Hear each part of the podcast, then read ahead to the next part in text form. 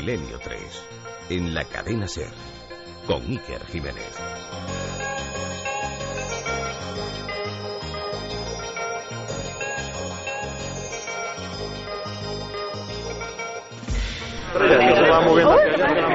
Querido Iker, querida Carmen, qué ambiente es una noche de locos. Si la ufología, si los ovnis son locura, estamos todos locos porque ¿Qué es lo que está pasando? Se está moviendo todo el cielo. ¿Pero qué es lo que está pasando aquí? Pues que estamos viendo un montón de, de objetos que no sabemos qué son. Luminosos, Santi, altísimos, un momentito, por volando favor. en, Perdón, en zigzag. Ahora hemos visto una formación en triángulo de tres, tres puntos luminosos que se mueven a la vez. Bueno, increíble. ¿Qué es lo que tú has visto exactamente eh, en los últimos 10 minutos? Porque es que, claro, Y, y acabamos de ver, eh, yo y varias personas, una la formación más espectacular triangular. Una formación triangular. Mirad allí, allí, allí, allí. A ver, ¿qué es lo que pasa? Hay dos, ¿Qué dos, pasa? Dos, dos. dos y, al- y luminosísimos. Mira, mira, mira. Mira, es que allí hay uno. ¿No lo ves que va Aquello es que no sabemos lo que es. Que, a ver, a ver, ¿qué es lo que pasa? ¿Qué pasa? ¿Qué pasa? ¿Ves que se está moviendo ahí enfrente nuestro? Ahí Es un triángulo, es un triángulo. Un triángulo. Qué fuerte, es una formación. Es una formación triangular. ver, es que es una grande. Pero bueno, A ver vamos si a es que ver. es uno grande. Estamos en este momento viendo una formación triangular. ¿Qué es lo que pasa? Santi, Pero bueno, es que, ¿qué es lo que, no puede ser que ¿Qué no sea una grande, que sea, que sea una grande para que se vean las luces. Una enorme expectación aquí porque están eh, surcando los cielos, eh, luces, eh, con una, una formación concretamente triangular. Es una noche para la historia, querido, querido Iker, querida Carmen, queridos milenarios.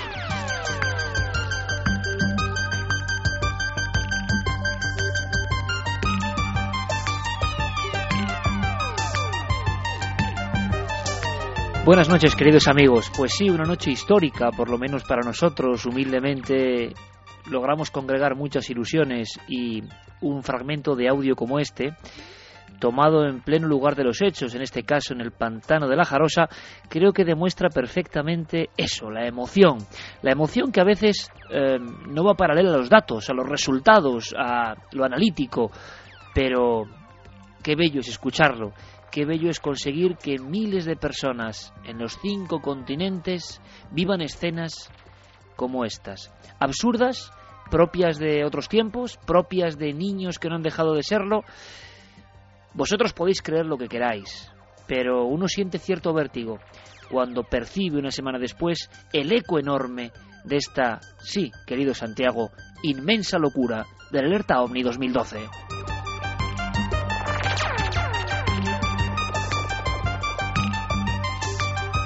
Porque para hacer lo que hicimos, para montar lo que montamos, hace falta estar evidentemente un poco loco, aunque uno no sabe si eso es ya defecto o virtud en los tiempos tan cuerdos en los que vivimos.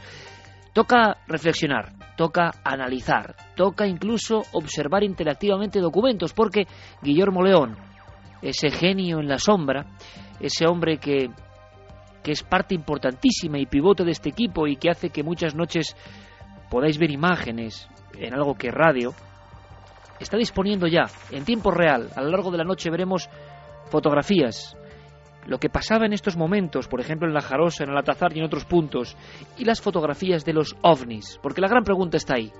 ¿Sobrevolaron auténticos ovnis España en la noche del alerta ovni?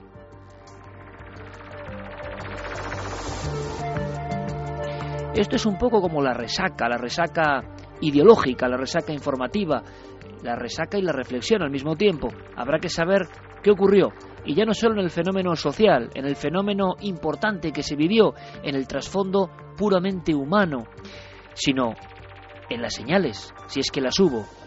¿Las hubo realmente?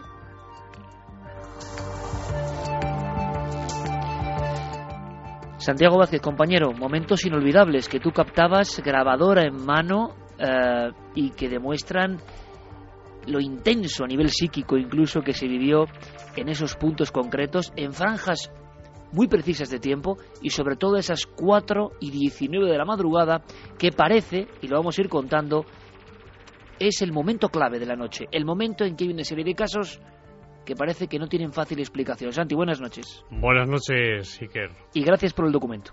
Por favor, faltaría más. Faltaría más. Yo creo que fue una, ha sido, ha sido una noche madrugada que ya ha pasado a la historia.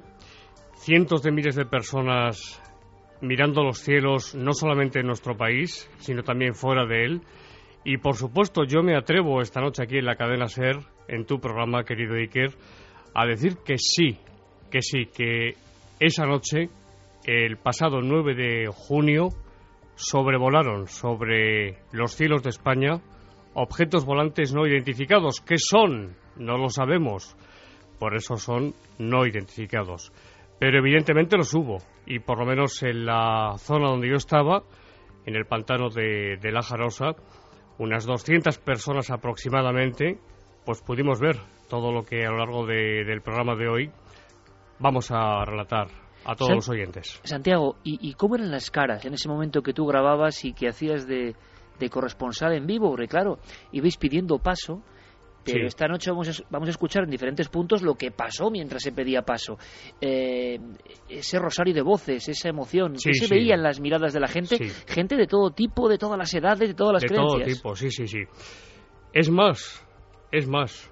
Recuerdo concretamente dos casos de personas que llegaron total y absolutamente con una actitud de negación por acompañar, sencillamente, y que sin embargo, cuando nos marchamos a eso de las seis y media de la madrugada del lugar, que estaba ya amaneciendo, era casi de día, me dijeron, ahora sí, ahora sí, después de todo lo que hemos visto esta madrugada aquí, ahora sí que creemos en los ovnis, creemos que, me dijeron, que no estamos solos en este inmenso campo de fútbol, por decirlo así, que es el universo, es como plantar una semilla en todo un estadio Bernabéu o No Camp, sería absurdo, realmente.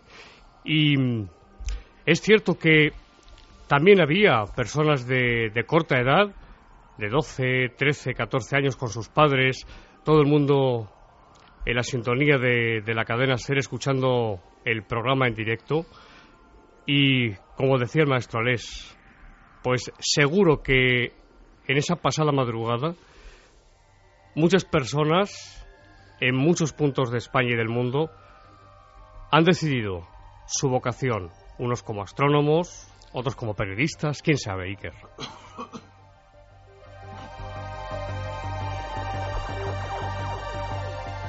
Hubo esa noche momentos muy emocionantes y Guillermo también, además de los documentos de lo que se vio en el cielo, ha recogido, eh, gracias a la labor de Anaís Pascual, de una fotógrafa, algunos instantes muy, muy hermosos de, lo que vivimos dentro de la cúpula del milenio. Y lo vais a poder disfrutar rápidamente en ikerjiménez.com. Esta noche es muy importante, amigos, porque después hablaremos de algo que, que consterna también y algo que tiene que ver con el pasado.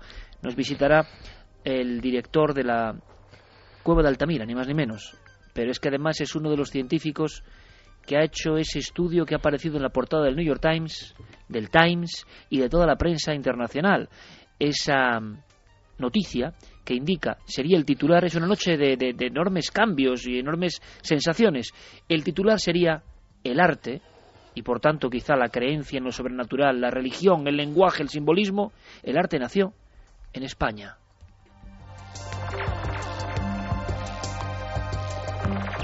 En unos profundísimos y remotísimos em, templos, quizá los primeros.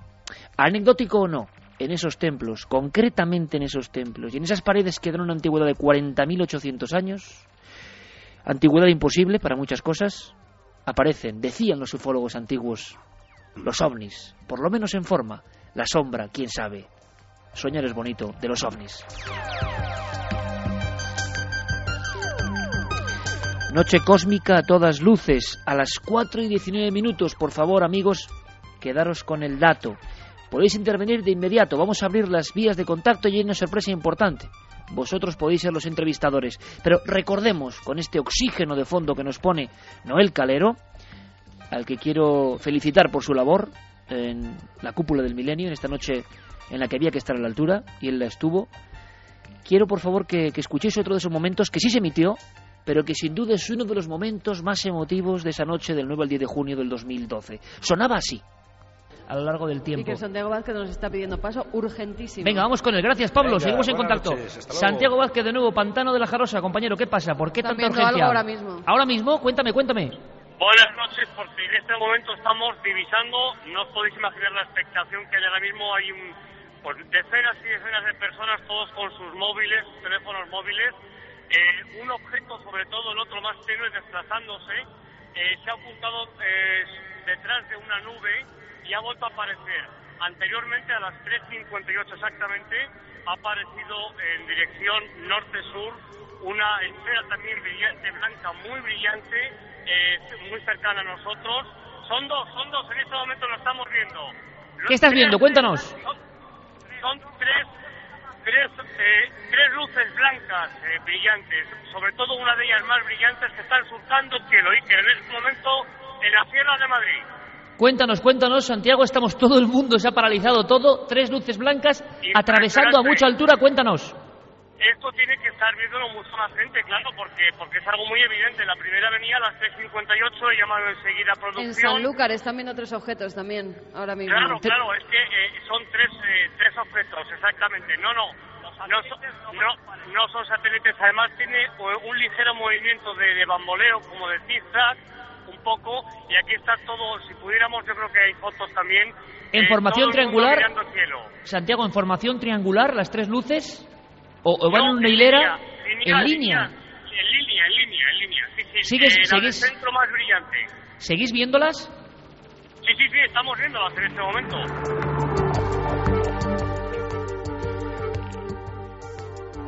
Estamos viéndolas en este momento. Eh, y hay fotografías. Y hay fotografías, Santiago. Sí, sí, hay fotografías. Que yo creo que es muy importante. Es muy importante porque se habla de ovnis, se escucha la palabra, se escucha una, una retransmisión de algo que está sucediendo en tiempo real. Pero, lógicamente, luego hay que presentar ante los oyentes y espectadores las pruebas. Y afortunadamente las tenemos, Iker.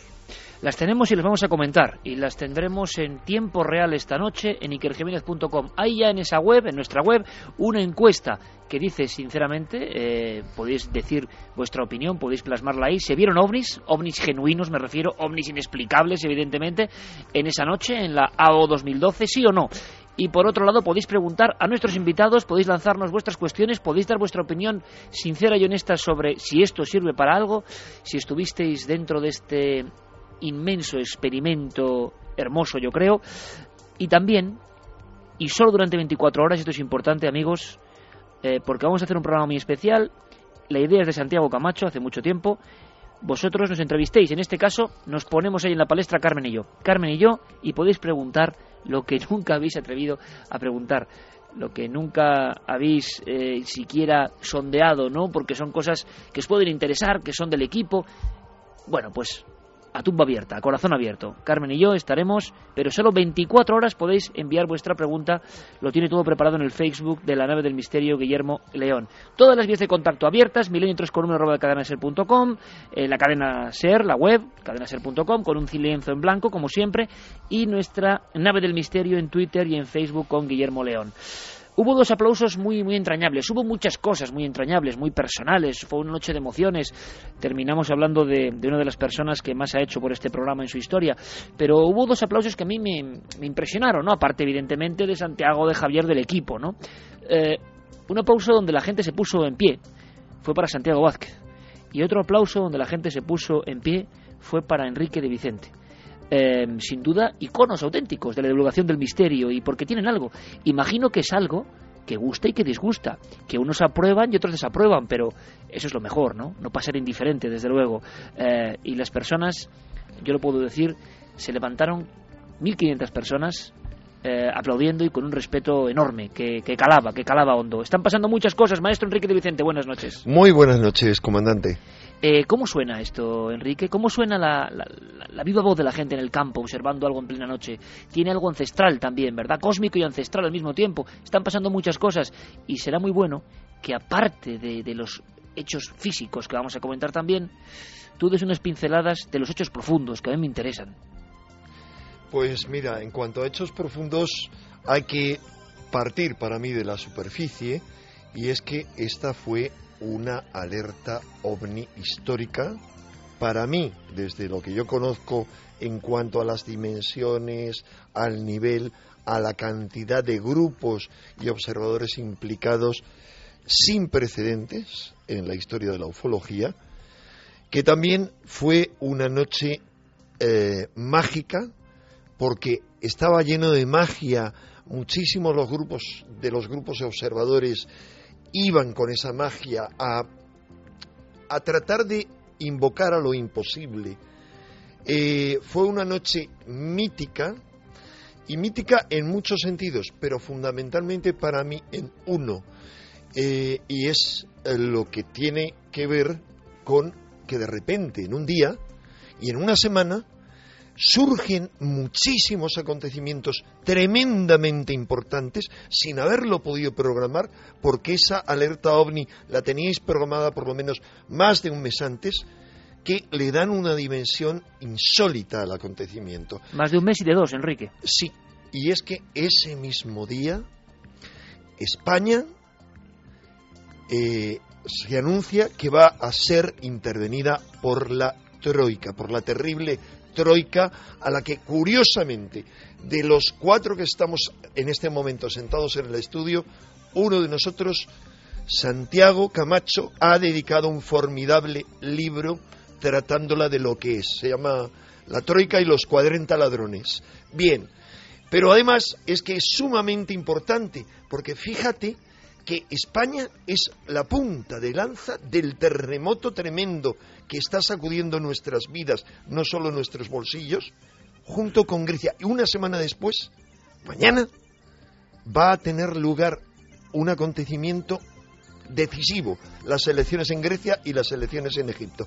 Pero menos de una semana antes, la madrugada del miércoles anterior, tuvo lugar el acontecimiento más importante para los mayas de este año junto con el 21 de diciembre y es el tránsito de Venus por delante del Sol. Puede sonar a tontería eso, yo le di una importancia. Bien, eh, el día anterior a la alerta ovni se supo con precisión que el Sol en, a las 3 de la madrugada durante el tránsito había hecho una emisión de electrones inusitada, ocho veces superior a lo normal. Estoy dando solo algunos datos que ¿qué significan? Significan que en medio de esta hecatombe humana que realmente estamos conteniendo, Milenio 3 haga el milagro de sacar a, a cientos de miles de personas a la calle desde sus casas a mirar al cielo. Y tú sabes mejor que yo, Iker, que en el cielo, a lo largo de toda la historia, desde que hay el menor rastro, y está reflejado en el arte rupestre también, eh, la gente miraba al cielo en busca de esperanzas. Era su punto de máxima atención.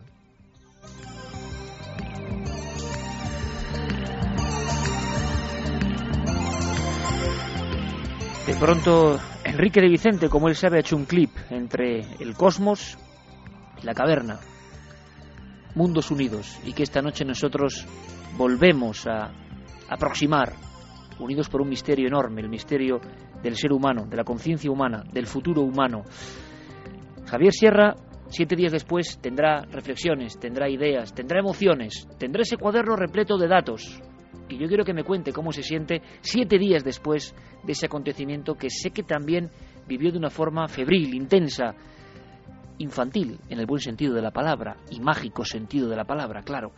Javier, buenas noches. Muy buenas noches, Iker.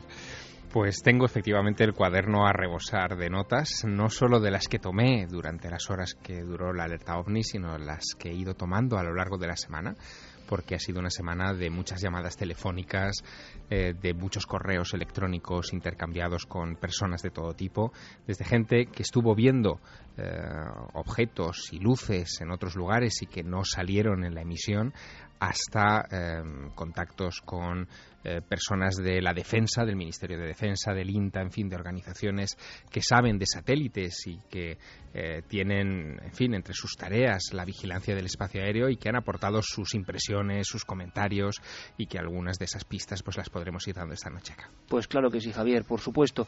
Quiero dar mi abrazo y esto es importante. Fue una noche que nos superó en algún aspecto. Y creo que todos hicimos un buen trabajo, de verdad. Eh, yo lo hablaba con Javier Sierra, yo estaba muy tranquilo y había que ver el montaje. Eh, 30 personas trabajando. Yo en un momento dado, y esto es muy personal, me alejé, como siempre hago en todos los programas en los cuales emitimos en vivo. Me alejé y me coloqué durante muchos minutos pidiéndole a Noel que pusiera músicas como esta, exactamente como esta, Noel.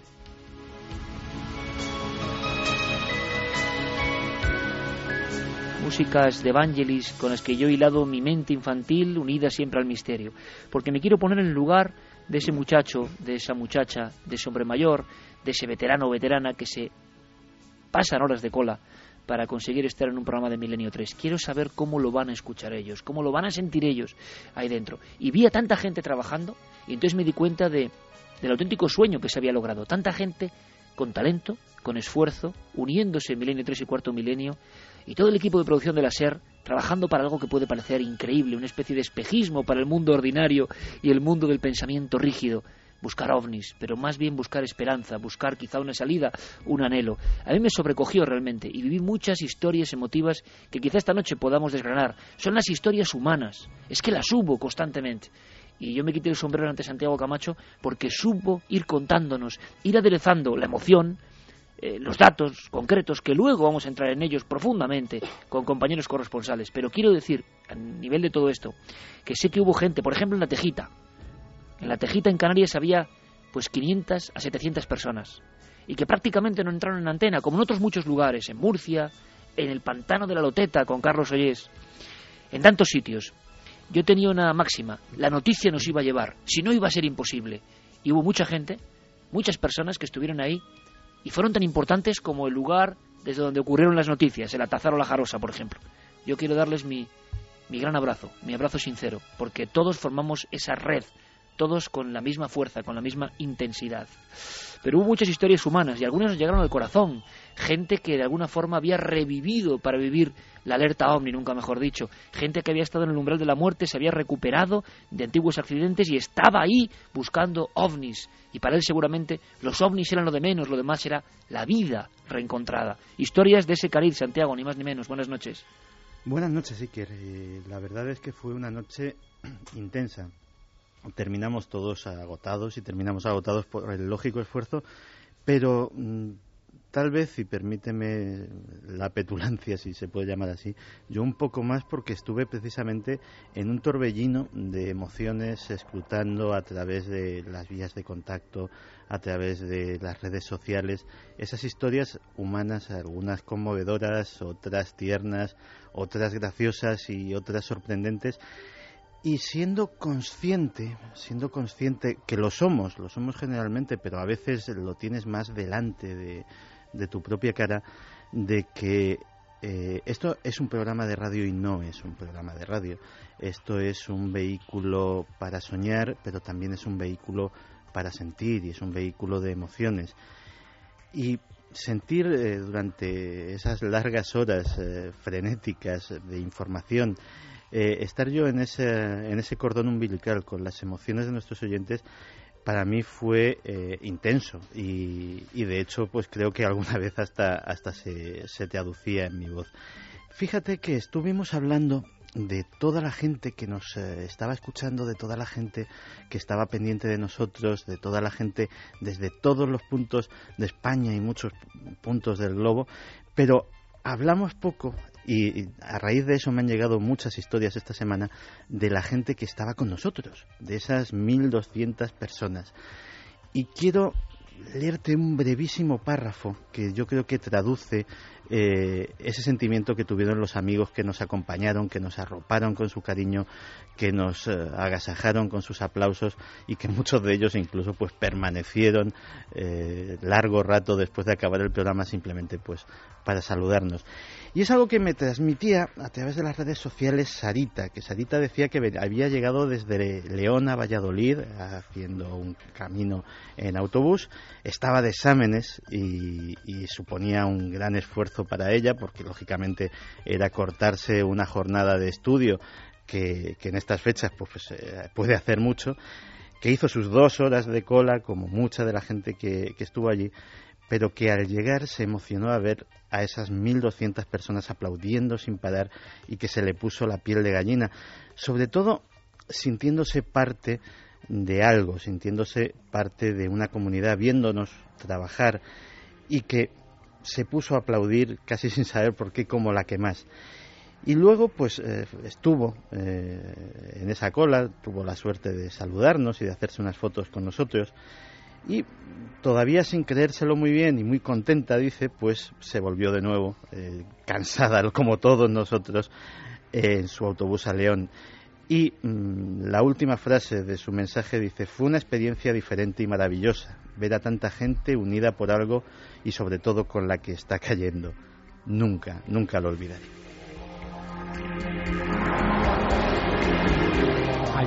Hay, otra historia, Iker, que no se ha contado, pero que tú conoces muy bien y que todos los que estábamos aquella noche en la cúpula del milenio trabajando en el backstage de todos ah, bueno de toda la preparación del programa eh, pudo ver y es que mm, nos observó durante toda aquella noche con muchísima atención un niño de cinco años. Sí, señor, sí, señor. Pero Vamos a contar lo que no se contó, Javier. Sí, sí, sí, pero, pero con los ojos muy abiertos. Y estuvo vigilando cada movimiento que hacíamos, eh, yo creo que cada conexión que tomábamos. Eh, ese niño de cinco años llevaba un, eh, una credencial de la alerta OVNI que le permitía entrar y salir como cualquiera del equipo. Y unos prismáticos. Y unos prismáticos. y ese niño no se ha quitado la credencial durante toda la semana ha ido al colegio con esa credencial durante toda la semana y no ha parado de hablar a sus compañeros de cinco años, niños y niñas de cinco años en su colegio, de la alerta OVNI 2012. Javier, y nada más, nada más humano y misterioso que eso. ¿Y cómo veía ese niño, ese cronista tan joven del Alerta 2012, la que se montó? Bueno, pues eh, fíjate, al principio con mucha, con mucha expectativa, con mucha emoción, y según se iba acercando la hora de inicio del programa y vio entrar el mar de gente a la cúpula del milenio, eh, comenzó a preocuparse y se me acercó así como quien no quiere la cosa, diciéndome, papá, me quiero ir me quiero ir a, casa, dice, porque van a venir los extraterrestres. Es decir, él ya estaba convencido de que ahí iba a pasar algo. Bueno, nos costó convencerle de que, en fin, aunque aparecieran, probablemente no entrarían en la cúpula del milenio, o sí, quién sabe. Y con esa duda, eh, en fin, medio convencido, escuchó el programa desde las gradas.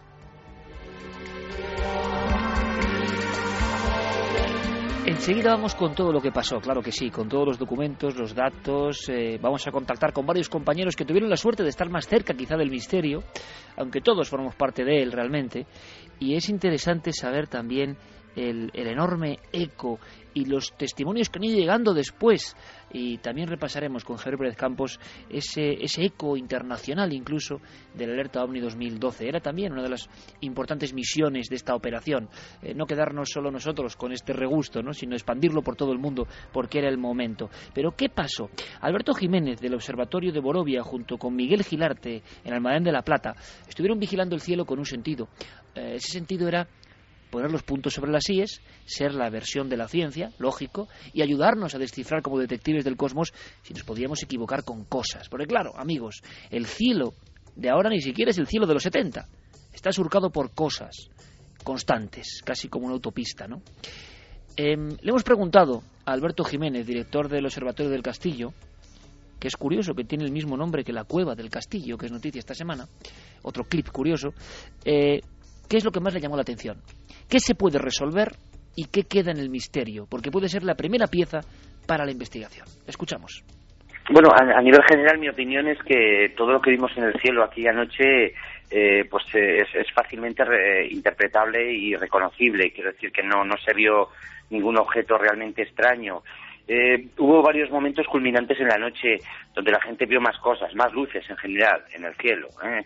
La verdad es que cualquier noche que miremos al cielo ya, veremos que siempre, siempre podremos ver objetos y luces a veces difíciles de, reconocer. Pero como digo, hubo varios momentos donde se vieron eh, pues más cantidad de, ese tipo de, luces. uno de ellos fue pues a las 2 y 22 aproximadamente de la madrugada donde corresponde perfectamente con un paso de la Estación Espacial Internacional. Eh, esta misma estación pasó más adelante, eh, hacia las 4 de la madrugada. eh, también ese fue un momento donde mucha gente pues pues vio eh, vio esa, esa luz que era blanco azulada etcétera. Pero claro eh, hubo sí que hubo un, un tercer eh, avistamiento eh, que era difícil de, de interpretar que era el que eh, que nos remitían así sobre las 4 y 20, me parece que era 4 y 22, que, pues analizando un poco todos los datos que tenemos, no correspondía a ningún, eh, ni a la Estación Espacial Internacional, ni a ningún satélite artificial, eh, por lo menos eh, aparentemente. Es verdad que a esa hora sí que había un, sí que apareció un satélite en el, en el cielo, justo a esa hora, que, cuyo nombre es Cosmos 2428 era, eh, puede estar relacionado perfectamente con satélites militares que a los que nosotros pues no tenemos eh, acceso ni control. Bueno, nosotros son, son secretos, desde luego. Por lo que dice el asesor astronómico, uno de ellos, el caso, digamos, más difícil de explicar es ese, ese ovni real, ese ovni que no es ni satélite conocido ni era la Estación Espacial Internacional y que aproximadamente a las 4 y 20 esta luminaria o estas tres luminarias, diferentes formas, y llega un poco al, al éxtasis, vamos a llamarlo así, en la zona de la Tazar y en la zona de la Jarosa, porque hay mucha gente concentrada en la provincia de Madrid. Eh, indicando que se trataba de un fenómeno que estaba a muy eh, elevada altura sobre nosotros. Lo curioso de la observación de Santiago, y es lo que me ha tenido en jaque durante todos estos días hablando con responsables de defensa, es esa descripción que hizo tan detallada de que se trataba de objetos en formación. Entendamos la formación de la siguiente manera. No se trataba de un objeto delante, detrás otro y detrás otro, sino que eran como si estuvieran en una línea y avanzaran a la vez, al unísono los tres, con una luz en el centro un poquito más brillante que las dos de los extremos. Bueno, la sospecha inmediata es que pudiera tratarse de algún tipo de formación eh, de satélites eh, que podrían verse en ese momento.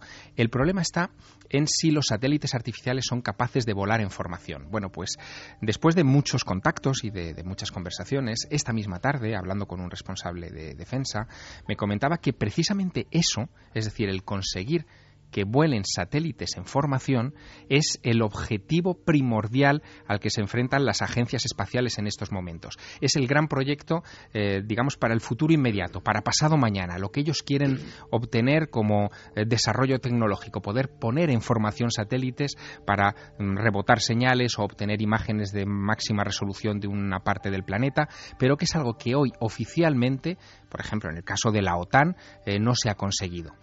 La sospecha que, pudiera en estos momentos gravitar sobre la observación de Santiago Vázquez es muy interesante, porque quizá oficialmente el gobierno español o defensa española, en este caso, o la OTAN en Europa, no conoce esa tecnología, pero quién sabe si eso que es para mañana o que está previsto para mañana, en realidad ya está siendo ensayado, eh, por ejemplo, por una superpotencia como los Estados Unidos o China y ya lo hayan logrado. Lo llamativo, Iker, es que justo en estos días de la alerta ovni, desde el día 1 de junio hasta hoy, curiosamente hasta hoy, eh, se han estado eh, llevando a cabo en, eh, en, el Báltico, en el mar Báltico, las operaciones militares conocidas como Baltops.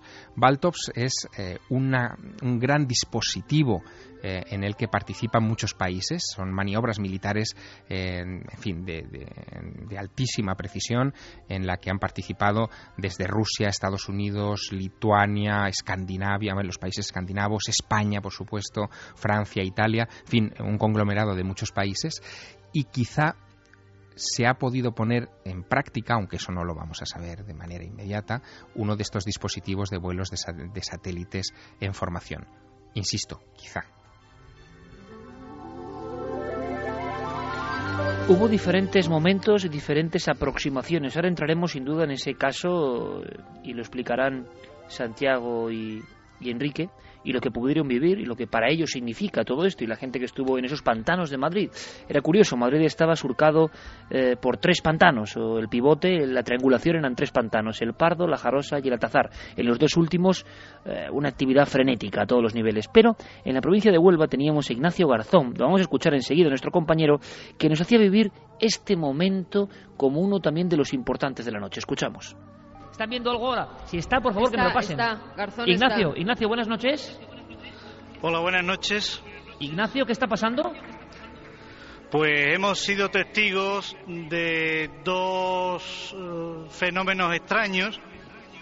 En principio hacia el sur.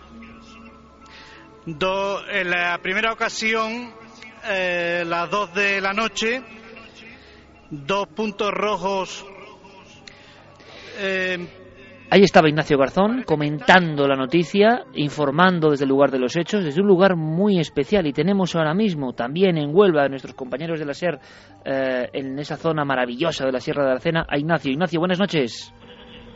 Hola, buenas noches. Ignacio, gracias por tu colaboración. Fuiste eh, responsable de una de las primeras observaciones y yo no sé a día de hoy eh, cómo analizas eh, el fenómeno y cómo fue la experiencia en general, porque una de las primeras voces de alarma fue precisamente en la zona que tú controlabas, ¿no? Efectivamente. quizás la noche fue muy interesante por el factor humano principalmente. Allí en La Peña se reunió gente de las provincias de Sevilla, de Huelva y de Badajoz, lo cual a nivel humano fue muy gratificante. A nivel de avistamiento, las dos experiencias que vivimos fueron también interesantes. Aunque en un principio yo creí que se trataba de despegue de aviones de la base de Rota, después de hablar con toda la gente que estuvo allí viéndolo, de comparar las visiones que cada uno había tenido de los hechos y de seguir recabando información a lo largo de toda esta semana. Hay elementos que son muy extraños en aquellas dos luces que vimos y que mm, de alguna manera nos indican que, que probablemente aviones no podían ser. ¿Por qué, Ignacio? Entre otras cosas, mm, porque la nitidez con la que veíamos esas luces que supuestamente estaban a casi 150 kilómetros, no, no concuerda con lo que es un, avión, ¿no? Por, por muy grande que sea la nave. Y el aspecto y la sensación, bueno, yo sé también que eres uno de los serios investigadores españoles, que llevas toda la vida en esto, pero además con una visión, vamos a decir, eh, muy racional.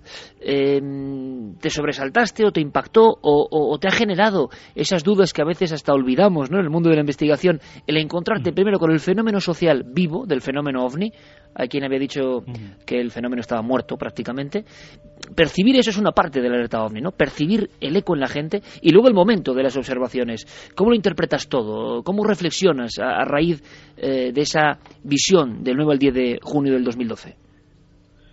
Bueno, uno se vuelve a hacer las preguntas de siempre, ¿no? ¿Qué, qué hay detrás del fenómeno? ¿Qué importancia tiene el factor humano? Porque eso de que veamos las luces justo cuando nos reunimos mucha gente para ver el cielo, pues algo significa, ¿no? Eh, en cuanto a los dos casos concretos, de momento estamos recopilando información y hasta que no tengamos una idea más clara no podemos hacernos todavía sacar unas conclusiones. Mm, ahí estamos. Enrique, lo de el fenómeno tiene que ver con el ser humano y como ha dicho Ignacio Garzón desde Huelva, cuando aparecen las luces, es precisamente en un momento clave yo no sé si hablamos de invocación o no, o de qué estamos hablando, no lo sé, o que se genera, no sé si un egregor, es que no sé cómo llamarlo, pero se ha hablado mucho de esto. Eh, la comunidad humana, con un pensamiento puesto en una dirección, tiene que ver, el observador tiene que ver con lo observado. Hombre, el observador para mí claramente tiene que ver siempre con lo observado y a cierto nivel la física cuántica también, pero claro, no estamos hablando de física cuántica Así que empecemos de entrada con mi respuesta a tu pregunta. No tengo ni idea. Es decir, hay que reconocer, o yo al menos reconozco, después de que llevo desde pequeñito, 50 años cumplo ahora apasionado por este enigma, que no tengo ninguna certeza.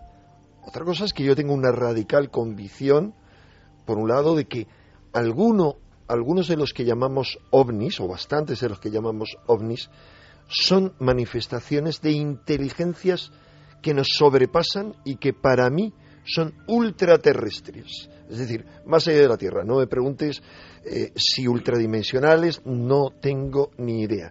Esa es una convicción. Dos, sí creo que hay una interrelación en muchas ocasiones entre el pensamiento humano y los ovnis. Pero eh, mm, por ejemplo, en el caso de que tras invocaciones, peticiones, en ocasiones absolutamente escépticas, como en los años 70, investigadores franceses, eh, con algunos de los cuales yo llegué a estar en contacto, desarrollaron como una técnica desde un punto de vista bastante frío y escéptico incluso, es decir, ni aceptando que los ovnis eran extraterrestres, que eh, invocando, visualizando, aparecían los ovnis. Yo hice esa experiencia en esos años con, con otra gente, en ocasiones calladito, cuando estaba con otra gente, y al cabo del tiempo, sin controlarlo, aparecían esas luces. Ahora, eso no demuestra nada, pero hay algo para mí mucho más interesante en el caso de esta noche. Al menos en el caso de lo que yo viví y de lo que vivimos no todos los que estábamos ayer en el Atazar, sino quienes estamos fuera mm, del, del núcleo mayor y algunos que estaban en coches también lo vieron, eh, quienes estábamos abajo, más cerca del pantano. Y es tres luces, como las que vio Santiago, eh, con un telescopio de los pocos, la mayoría estaban guardados por temor a que el polvo los estropeara, porque había en total allí nueve telescopios.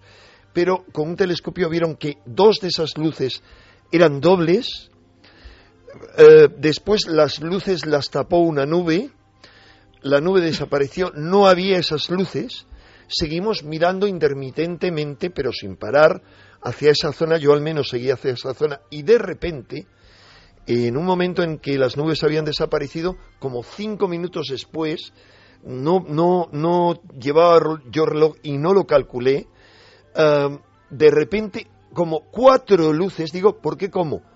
Una serie de luces que yo solo pude seguir a dos para prestar atención de qué hacían, salían disparadas en un punto central como había otra gente allí que eran, formaban parte, por ejemplo, de un grupo de observadores muy preparados que ah, se habían distribuido a lo largo de un kilómetro en el pantano y que iban comunicándose por radio, me dijeron que eran claramente cuatro luces.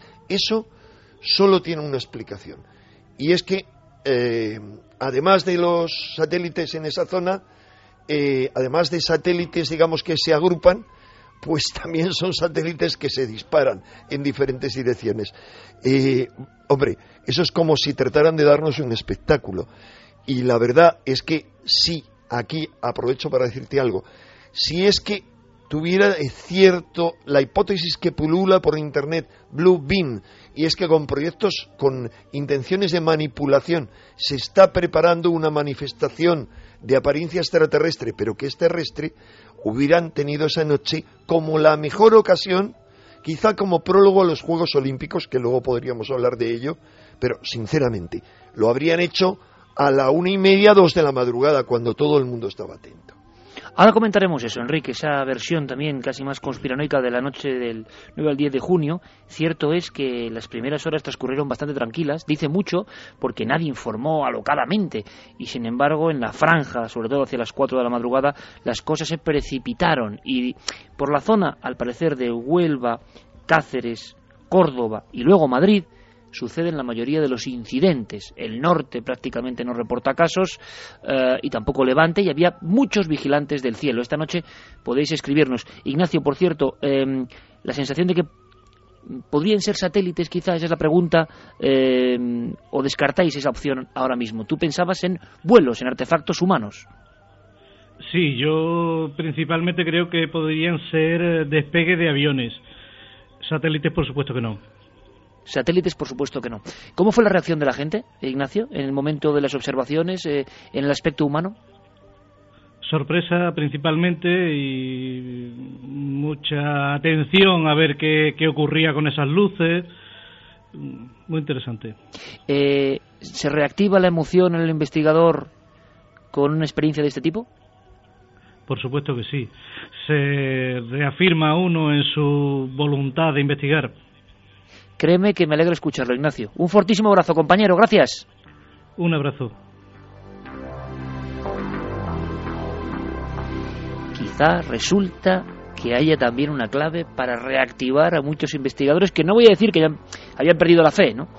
Pero sí es cierto que por determinados motivos eh, muchos ufólogos españoles habían ido tornando hacia el escepticismo. Esto también es curioso y digno de reflexión.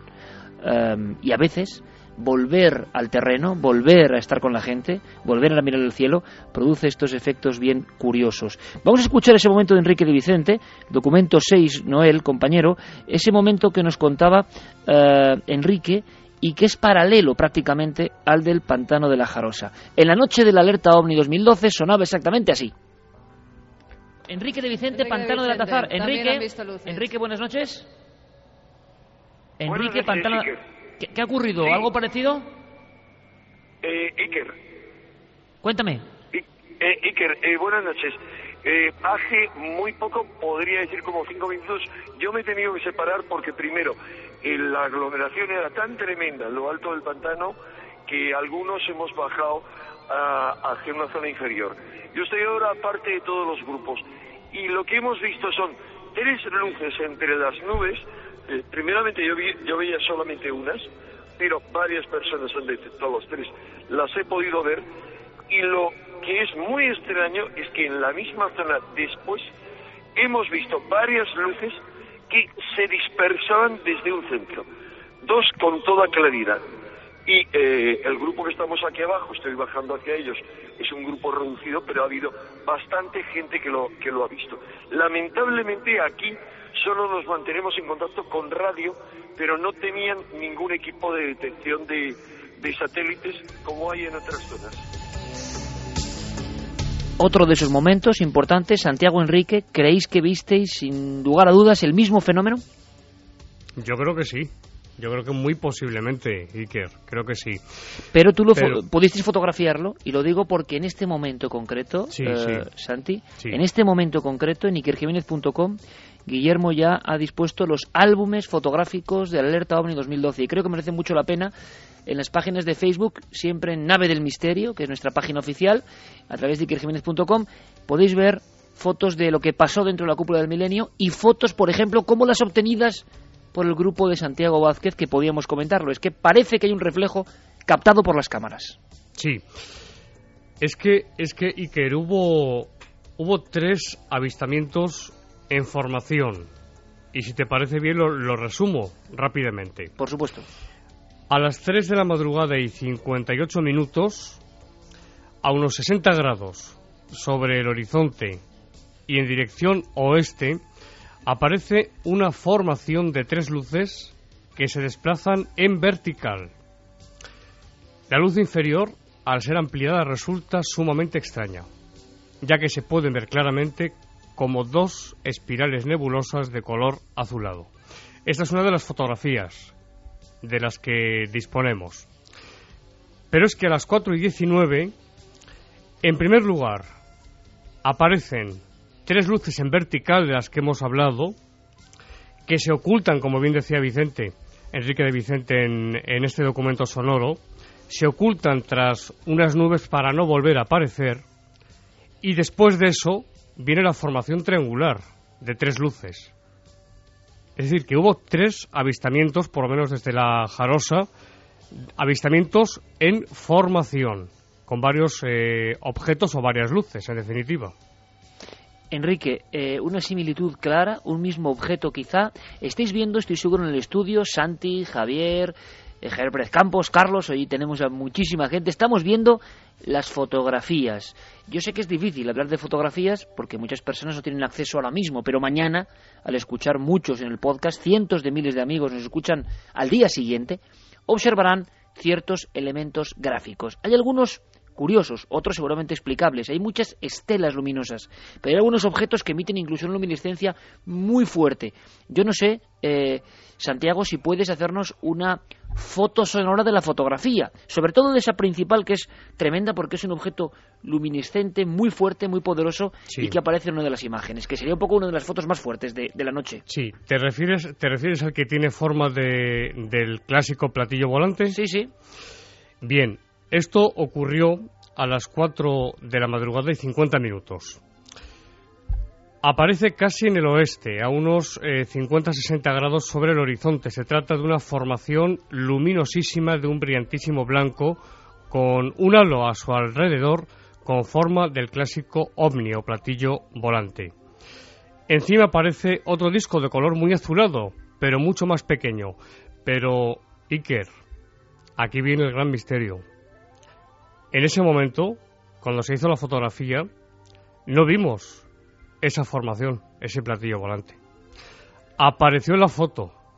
En ese momento lo que se estaba fotografiando era el disco azulado, que aparece, como he dicho, por encima del clásico platillo volante, luminosísimo, con una luz muy poderosa, muy brillante, muy blanca y con un halo a su alrededor.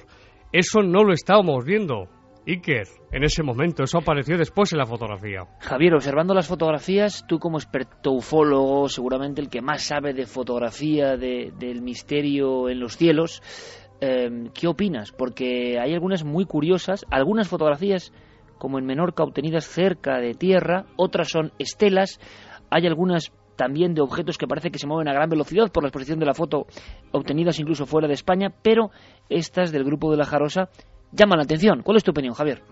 Bueno, yo en principio tengo una actitud muy prudente porque eh, evidentemente estamos hablando de eh, fotografías eh, sobre luces que se amplían mucho. por lo tanto, al ampliar también se deforman mucho y, pueden estar dándonos una impresión equivocada. Yo soy prudente, la verdad. también una cosa que ha dicho Santiago que me parece muy interesante y es que ellos ven una cosa pero fotografían otra. Es un clásico, ¿no? Sí, es, es un clásico, pero fíjate, en este caso yo creo que tenemos que atender también a las circunstancias. Estamos hablando de un grupo de gente congregada. Eh, la manera de tomar esas fotografías no es precisamente con, calma, sino que uno dispara eh, con, los nervios y, en fin, de la manera que puede. Y, por lo tanto, eh, está en las condiciones ideales de obtener una imagen puede que, por ejemplo, eh, pues hubiera chispeado esa noche y hubiera humedad en el aire, eh, que esa humedad quedara reflejada por el flash, si es que se disparó con flash en un momento dado, o que eh, de repente se produjera cualquier tipo de raspadura en el objetivo imperceptible al ojo humano, pero perceptible finalmente en la, en la imagen que se obtiene. Por lo tanto, son imágenes que a mí me invitan a la prudencia, eh, lo cual no quiere decir que eh, el testimonio eh, sea absolutamente impresionante y sea digno de estudio, de investigación. Ocurre una cosa interesante también, y ahora profundizaremos incluso en esa parte oculta que pueda haber o experimental dentro de esta alerta ovni que sacaba a la luz Enrique de Vicente y que seguro que motiva muchas cuestiones, muchas preguntas. Carlos, compañero, de momento volvemos a repetir vías de contacto porque me imagino que habrá muchas cuestiones pendientes y luego las iremos desarrollando. Abrimos la conexión y sobre todo eh, recordamos, hay problemas incluso por el colapso que se produce eh, de visitas en tiempo real ahora mismo en ikerjiménez.com para ver esas eh, fotografías, documentos gráficos que ya están disponibles, ¿verdad? Pues sí, que precisamente es una de las cosas que queríamos comentar, que la página web ahora mismo está colapsada, pero ya está el compañero, nuestro compañero Guillermo León, trabajando en ello, raudo de veloz, en unos pocos es, minutos. Es bonito que se colapse y feo a la vez, ¿no? Desde luego. pero bueno, dentro de muy pocos minutos eh, podrán ver todos nuestros oyentes esas fotos que mencionabais. Y vamos a recordar esas vías de contacto, como decía, es milenio3 con número arroba cadenaser.com, nuestro correo electrónico, las frases de los oyentes en cadenaser.com y por supuesto las redes sociales, Nave del Misterio en Facebook, en Twitter y en Google Plus. En Cáceres, Tierra Mágica, también se vieron cosas. Teníamos a Paco Pérez Caballero en la curva de los Lobos, en Vegas de Coria. Le impresionó mucho a Paco, que no conocía la zona de las Urdes, em, prácticamente recorrerla en la oscuridad, en la oscuridad de esos pueblos, pero aguardó pacientemente y ahí no ocurrió nada. Pero las sombras sí que estuvieron presentes de alguna forma, y en Extremadura, y me voy a explicar.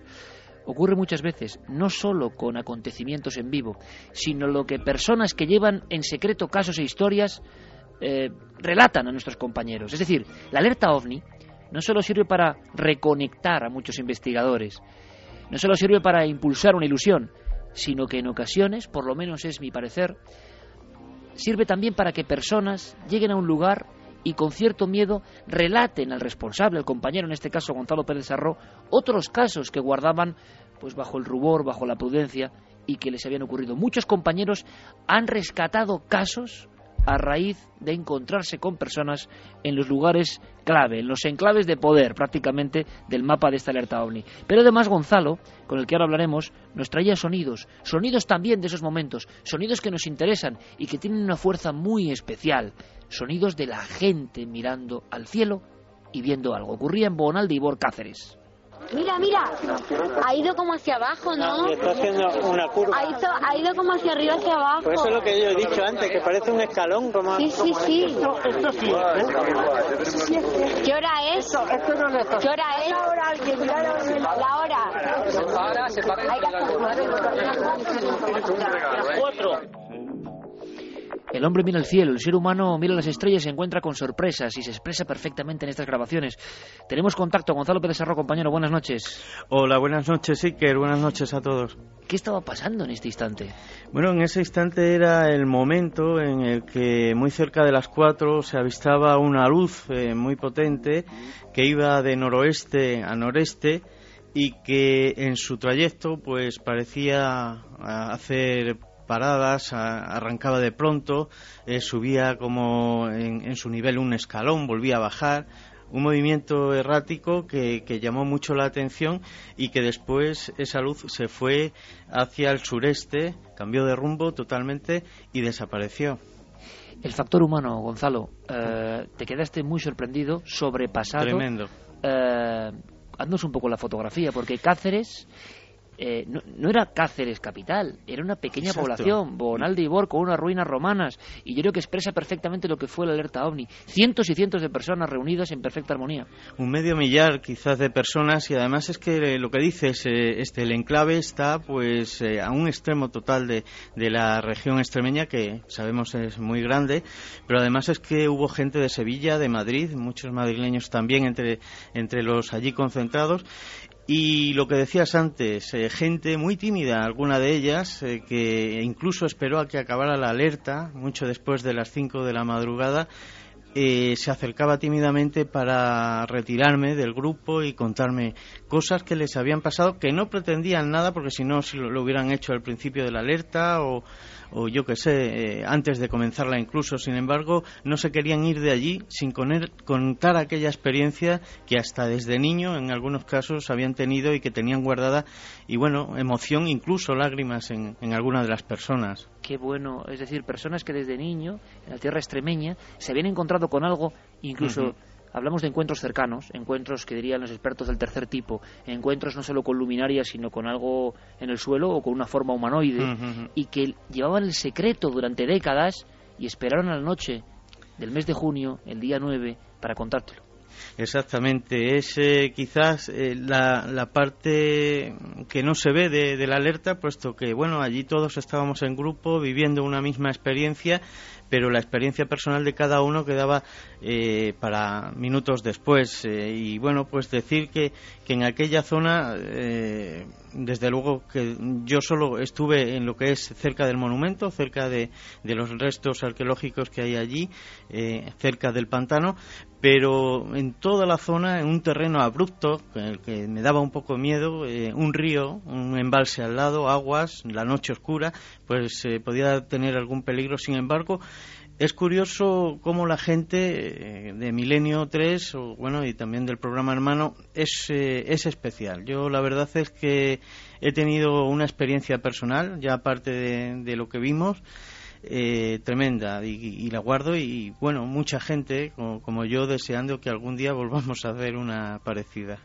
Eh, las personas que te contaban esos casos tan secretos sí. hablaban de sombras. Sí, eh, ahora que, que tenemos eh, casos tan recientes, Exacto. incluso aquí en Extremadura y del que ya se ha hablado, eh, pues me contaban de seres oscuros eh, con vestidura talar, como tantas veces hemos eh, descrito, eh, en una ocasión en una carretera, pero dentro de la misma familia. ¿eh? Estoy hablando de un sobrino y su tía, dos distintas experiencias, eh, cerca en la zona de los Ibores, cerca de donde estuvimos. Y el otro caso dentro de la misma hacienda, en un corral, donde esta persona vio un ser eh, altísimo, eh, vestido de negro, eh, con sotana, una especie de ensotanado, y que además una coincidencia tremenda que ya te he comentado, que es muy parecida al caso de Saucedilla en el caso de María del Mar Mariscal. Esta figura no se comunica con voz, sino con un simple gesto de con su mano indicando o invitando al testigo a que se acercara. y estamos hablando de un entorno próximo a Saucedilla relativamente. Sí, sí, claro, la, la zona del Campo Arañuelo y los Ibores eh, están colindando y, bueno, muy cercanos, todas las poblaciones están cerca.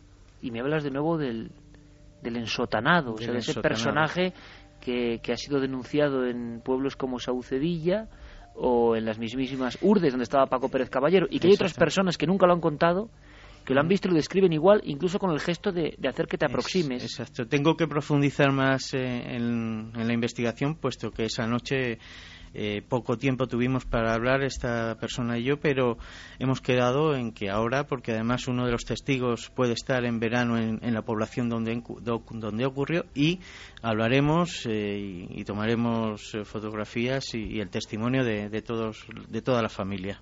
Gonzalo, como siempre, compañero, muchísimas gracias, de verdad. Nada, aquí estamos para eso. Para vivir experiencias de este tipo y que sean muchas más. Un abrazo muy fuerte. Igualmente, Iker. Si me permite, Iker.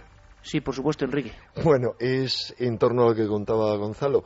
Eh, por un lado, yo tuve oportunidad allí en la parte baja del Atazar de hablar con toda una serie de, de muchachos, dos grupos diferentes básicamente, que son de la zona y que me han contado que iban a observar al pantano, etcétera. Entonces, no en la zona donde estamos nosotros, que es en la zona del Berrueco, sino al extremo más norte, que hay otro pueblo importante. Em, eh, me han contado experiencias que tuvieron, sobre todo una muy un par de ellas muy interesante, dos grupos distintos, y es eh, en una ocasión eh, salieron huyendo de noche porque empezaron a oír una serie de ruidos, tal como los escribían, son similares a algunos de esos que llamamos ruidos de la tierra. Y en otra ocasión también hubo la visión, no de alguno de los que estaba allí, sino de otro que, ellos conocían, de un enlutado, de una de esas figuras negras.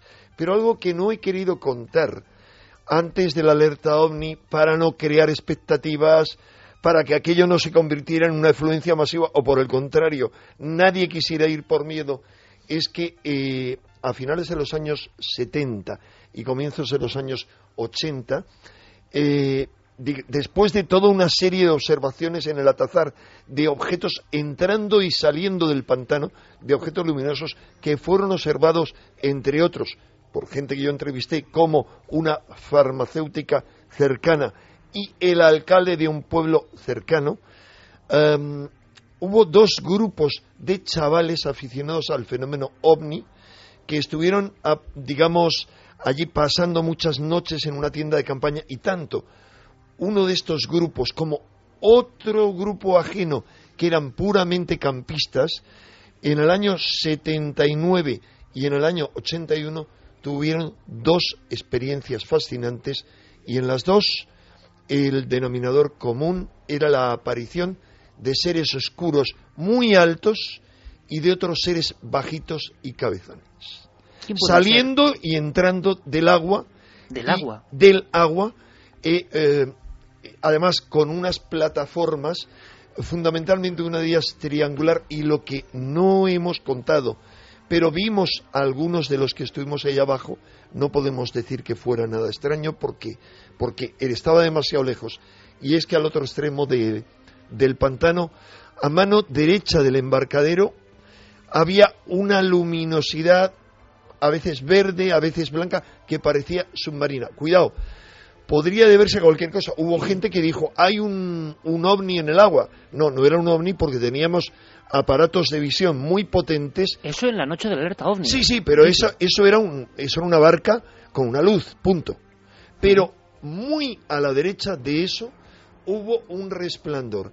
Y eh, no sé si estarán escuchando algunos de los amigos que estaban, estaban, eh, con, estaban conmigo eh, dos, un médico de, de Asturias que lamentablemente ahora está en un congreso en Ginebra hoy, pero que a lo mejor si lo está oyendo por internet, no lo creo, eh, comentará algo en la nave del misterio y su novio, que también es otro profesional de la salud de Asturias, y el novio fue el que lo vio claramente con, conmigo, además de otra gente. Iker, si me permites, me gustaría decir muy brevemente Me ha llamado muy poderosamente la atención, Enrique, lo que acabas de decir. Porque, porque tampoco lo había comentado yo.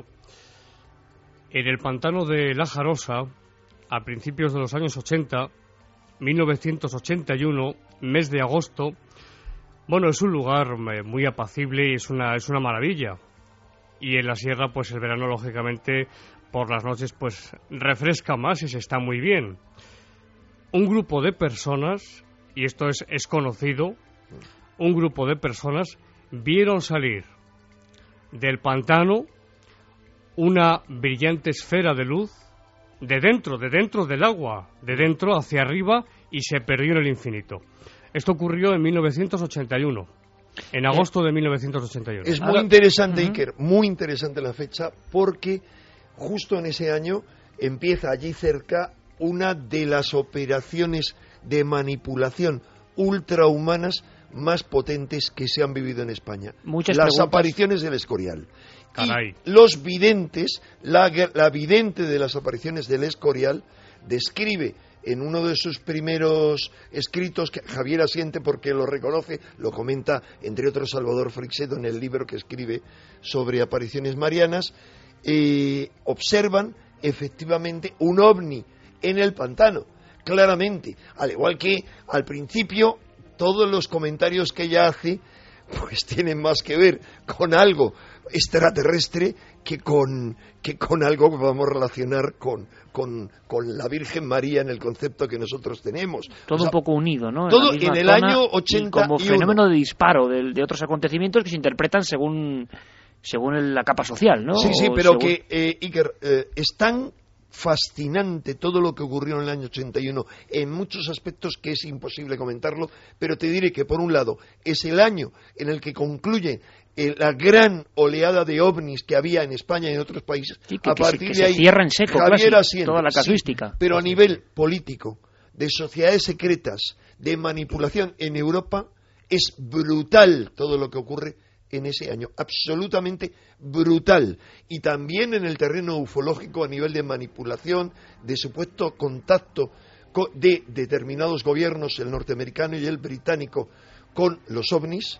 Tú conoces, Javier, muy bien el, caso, de Rendlesham. Rendlesham. Eh, o sea, hay multitud de cosas. Es tremendamente importante. Hay un antes y un después. Así que que ocurra eso en ese año en La Jarosa, donde va a tener lugar, que es, vamos a ver, Iker, si en España hay dos puntos, dos vórtices importantes, uno muy desconocido y otro muy conocido, es en el Escorial, tú lo sabes muy bien, Iker, porque has escrito una novela maravillosa, eh, precisamente acerca del Escorial, de lo que ocurre ahí con Felipe II, etcétera, etcétera, Camposanto. Y eh, ese es un núcleo muy importante con otro cercano, unido otro cercano, desde la antigüedad, que es el de el Valle de los Caídos. Sabes muy bien, Iker, que tanto el Escorial como el Valle de los Caídos, desde la más remota antigüedad para los pobladores del centro de la península ibérica, eran dos lugares dedicados al culto a los muertos.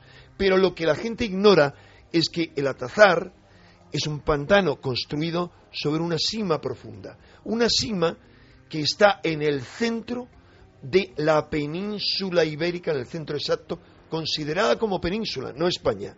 Si trazamos un círculo o un cuadrado en torno a la península ibérica, vamos a ver que el Atazar cae sobre, eh, digamos, un diámetro pequeño en ese centro. Es decir, son dos lugares potentes. Es muy interesante. Potentes. Sí, sí. Y es curioso porque las personas, y esto lo leí en un artículo ya antiguo de Juan García Tienza, sabiéndolo sin saber, se fueron distribuyendo, eligiendo lugares que luego resulta que evidentemente habían sido lugares de culto antiguo, y luego hablaremos de eso. Eh, muchas preguntas, Enrique, sobre lo que has dicho antes de ese extraño proyecto que puede estar detrás o que está surgiendo, se está hablando. Ahora lo comentaremos. Y también os preguntaré a Santiago y a Enrique si es lo más extraño que habéis visto nunca eh, o lo que más os ha impresionado o lo que más os ha marcado a nivel ufológico. Pero mm, permitidme que salude rápidamente a Alejandro López Andrada.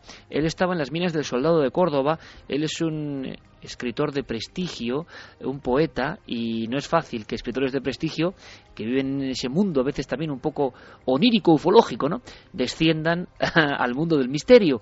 Pero Alejandro es así, Alejandro hizo de corresponsal, Alejandro ha tenido la suerte además de tener muy cerca una de estas figuras y tuvo el valor de contarlo con su hija en cuarto milenio y también vivió una experiencia creo seguro emocionante en las minas del soldado y también hubo acontecimientos. Alejandro, buenas noches. Hola, buenas noches, Iker. Alejandro, como siempre, gracias, eh, un corresponsal de lujo, y yo te agradezco, eh, y todo el equipo de Milenio 3, todo el esfuerzo en un lugar muy peculiar, en un lugar muy potente y en un lugar donde habían pasado cosas. Y también en la noche eh, mágica de la alerta OVNI, visteis cosas. Bueno, la verdad que la mina del soldado ya de por sí es un lugar mágico, un lugar cargado de un magnetismo poético, de un misterio indescifrable y curiosamente en esa noche ocurrieron cosas imposibles de, de describir, de contar. Pero Yo diría cu- ¿con qué- maravillosas. con- maravillosas, ¿con qué te quedas? ¿Qué fotografía o qué poesía eh, nos haces de, de lo que se vio? Porque parece que Córdoba fue un epicentro y conectamos contigo en diferentes ocasiones porque esas cosas que se veían en la zona de Huelva también se estaban viendo en Córdoba y en Cádiz al sur y luego en Madrid.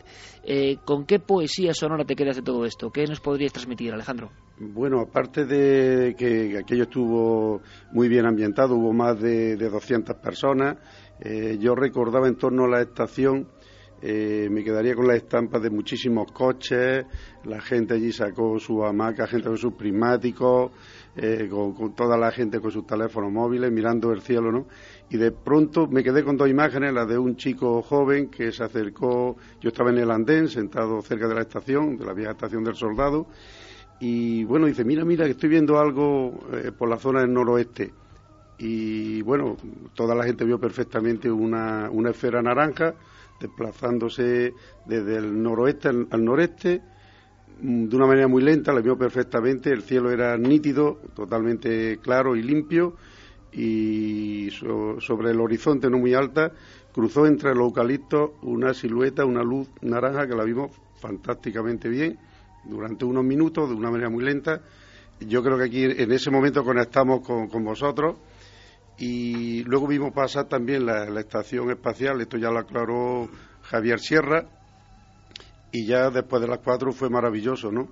Ver luces cizagueando sobre nuestra cabeza, que curiosamente fue un grupo de, de chicos jóvenes de Córdoba y de Hinojosa del Duque también, del sitio en el que estamos ahora.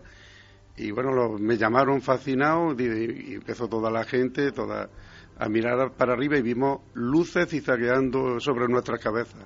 Pero eso ocurrió a partir de las 4, Sí, sí, Alejandro, las cuatro y que es el 20, momento, el momento sí, cumbre que viven Enrique y Santiago en los pantanos de Madrid. Lo vivís también en la mina del soldado de Córdoba.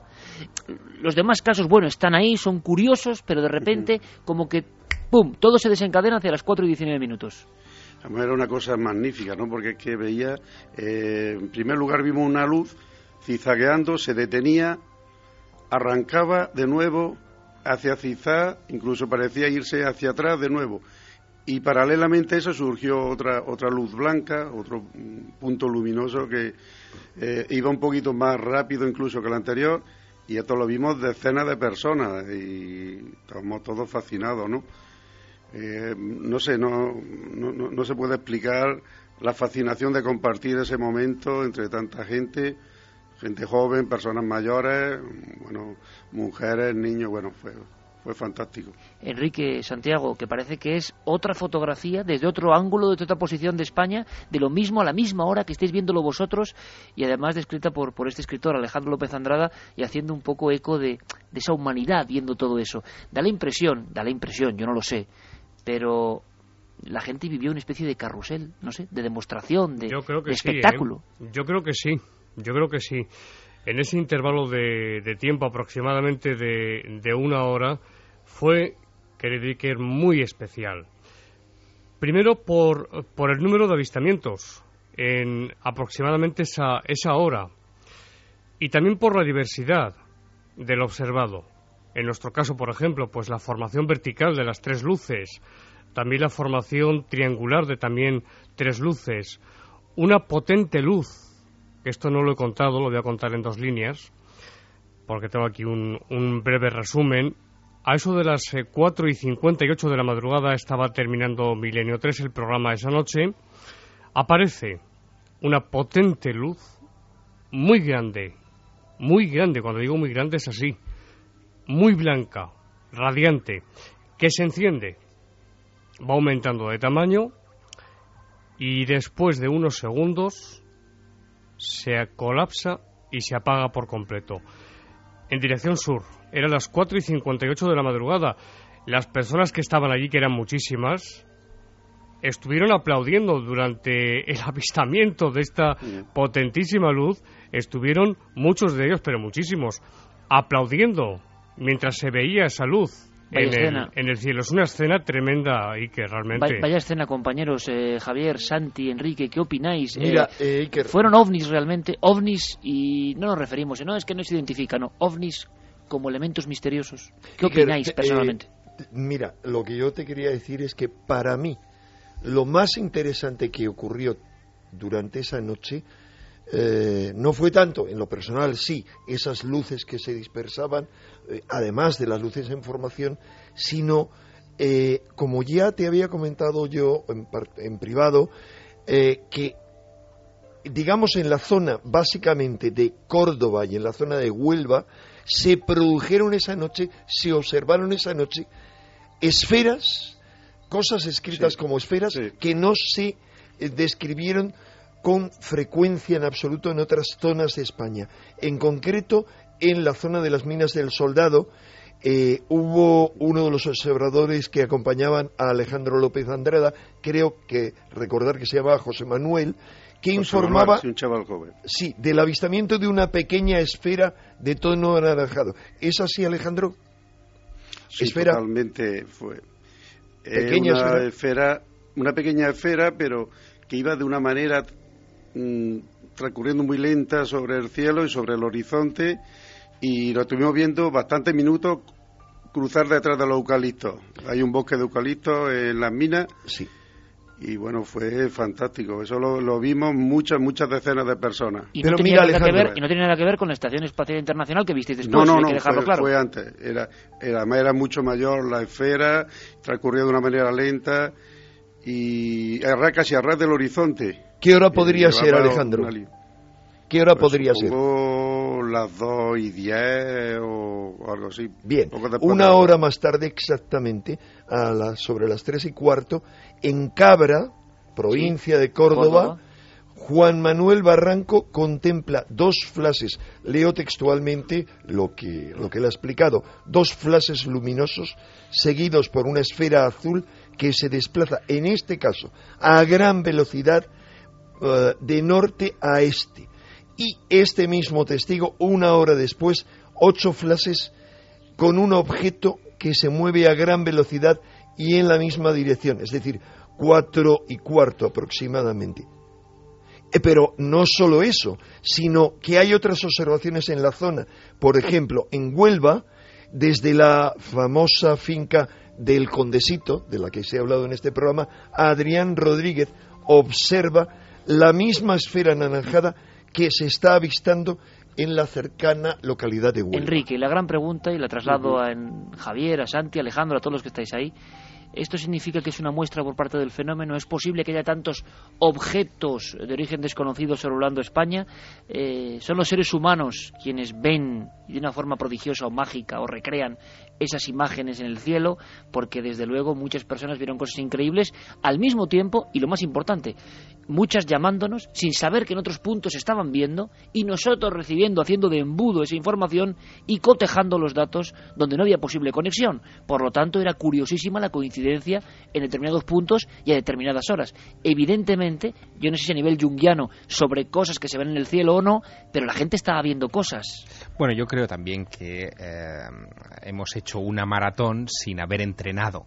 Es decir, nos hemos puesto a mirar el cielo una noche, una noche cualquiera, como decía Antonio José Ujú. Alés, la del 9 al 10 de junio, eh, sin haber entrenado, sin haber pasado muchas otras noches antes sabiendo lo que pasa o no pasa por nuestros cielos. Desde mi punto de vista, y yo tengo un- una relación, creo que a lo largo de las horas del programa eh, la semana pasada eh, he contabilizado unos 23, 25 momentos ovni, digamos, que no son pocos. eh, bueno, pues yo creo que la mayoría de ellos... 23, 25 Sí, momentos, ovni. observaciones anómalas Eso es. que luego pueden tener explicación o no. Exacto, yo creo que la mayoría son explicables. Incluso los Ajá. flashes de luz, ¿no? Los flashes de luz eh, tienen una explicación muy sencilla. Hay una serie de satélites que reciben el nombre clave de LEO. Eh, los, los LEO son los Low Earth Orbit o objetos de baja órbita. Son objetos que están sobre unos 500 kilómetros sobre nuestras cabezas, que parece mucho, pero en realidad eh, hay otros que son que alcanzan los 800 kilómetros de altitud y más. Bueno, pues estos objetos bajos, que son los satélites que nos envían la señal a los teléfonos móviles, por ejemplo, los famosos Iridium, eh, son capaces de emitir este tipo de flashes de luz porque son objetos que tienen grandes espejos y según la posición del Sol eh, pueden eh, reflejar eh, rayos de luz, aunque sea plena noche, porque todo depende de la, digamos, de, la posición relativa del satélite respecto a nuestro planeta. Dicho eso, de todas las observaciones de- del 9J, eh, yo creo que la que está sobre la mesa como un enorme interrogante es, eh, desde luego, la de las 4.19, es el momento clave. Y si acaso hay una pequeña cantidad de observaciones muy curiosas, como esas esferas de baja cota, es verdad, que, que son extrañas y no son explicables por observaciones de satélite, o por ejemplo esa imagen que obtuvieron en el Pardo el equipo de David Zurdo y Clara Taoces, donde se ve un objeto por debajo del horizonte, que mm, en principio mm, daría la impresión de ser un vehículo o algo así, pero... Sí, muy cerca del suelo. Exacto, pero está en una zona boscosa donde eh, teóricamente no podía haber nada de ese estilo. Bueno, pues ese tipo de imágenes son las que a mí me dejan como el, el sabor de vamos a saber más. No olvidemos nunca, Iker, que ovni lo que es es un término que mm, subraya nuestra ignorancia eh, sobre lo que hay detrás. Es decir, cuando hablamos de ovni es que no hemos podido averiguar más, que nos hemos quedado a las puertas de resolver ese, eh, esa incógnita. Y eso es en lo que creo que nos tenemos que concentrar. Em, Alejandro, te agradecemos muchísimo. Yo creo que para una persona Nada. con el aspecto, vamos a decirlo, en su mente y en su alma de, de la escritura, de la composición, eh, yo no sé, da para una escena que puede motivar ¿no? futuras obras literarias, esos seres humanos del siglo XXI sumidos en la angustia, en la crisis, y que una noche, una noche cualquiera, deciden dejarlo todo y mirar al cielo. Es una bonita estampa y es bonito vivirla, ¿verdad? La verdad que es algo maravilloso compartir esos momentos. Eh, gente venida de, de Jaén, de Badajoz, Ciudad Real, de Córdoba, por supuesto, todos los puntos. Y unidos todos mirando el cielo y olvidándonos de la crisis económica, de todo, todo lo negativo que tenemos en torno nuestro. Creo que es algo poético y mágico ya de por sí. Poético y mágico, pues eso ya es mucho. Alejandro, gracias. Un fuerte Gracias a abrazo. vosotros, Iker. Un abrazo para todos.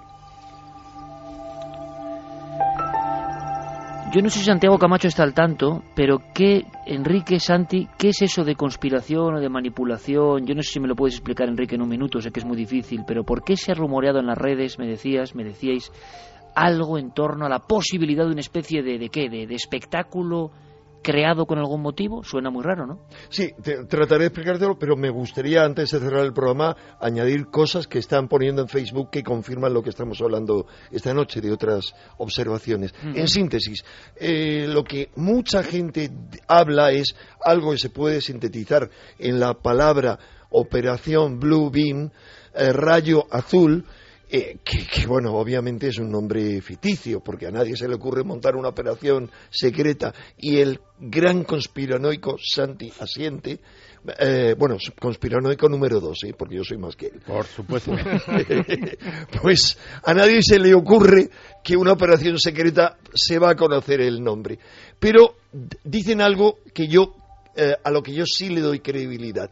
Y es que con diferentes propósitos, que no da tiempo a resumir, de manipulación, eh, se podría, eh, digamos, fingir una aparición masiva de ovnis o en lugares públicos. Por ejemplo, acaba de decir un eh, consejero en, ufología del Ministerio Británico y no el ministro británico de Defensa, como se ha dicho, Nick Pope, que le conocemos bien Javier y yo, eh, que en los Juegos Olímpicos de Londres va a haber manifestaciones ovnis.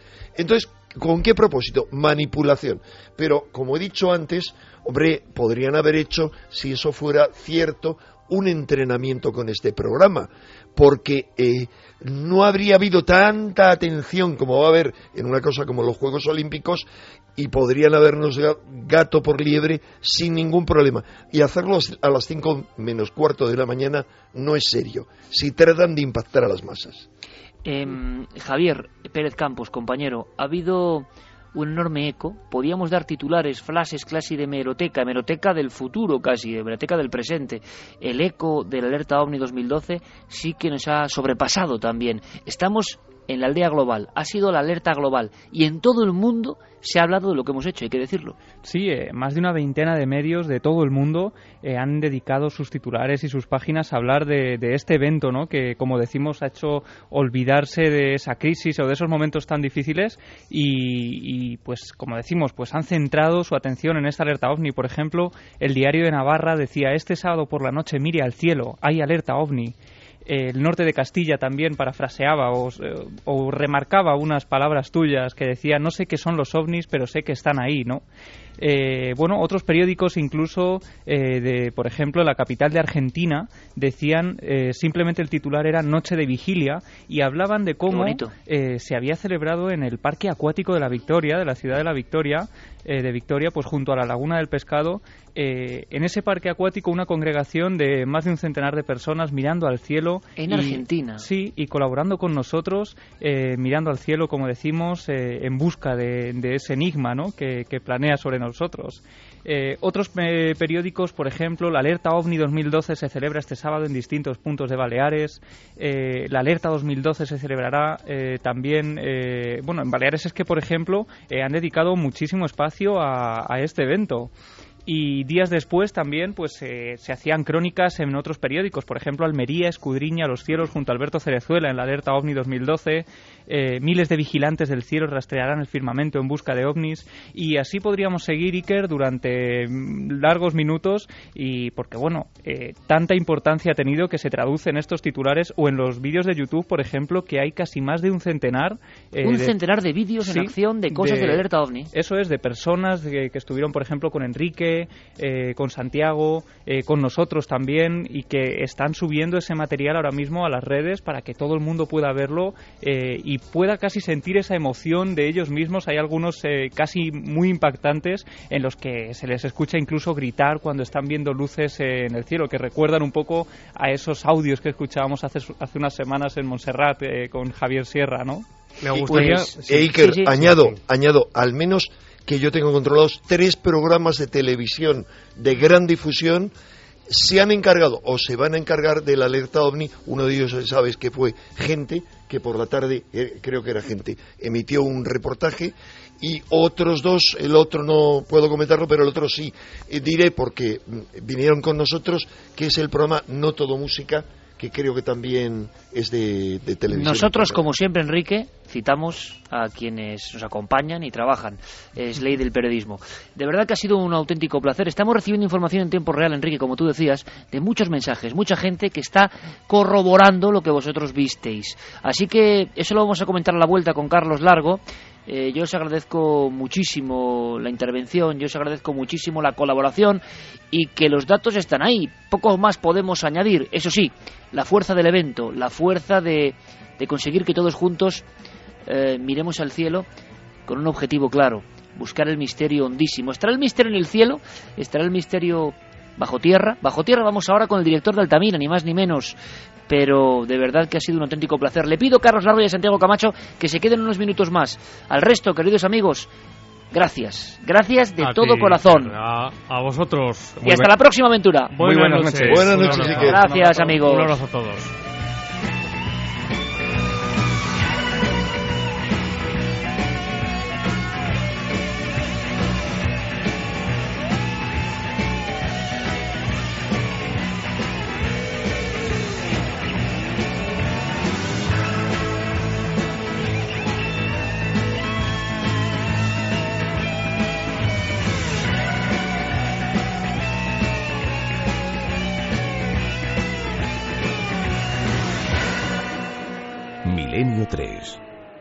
Cadena Ser.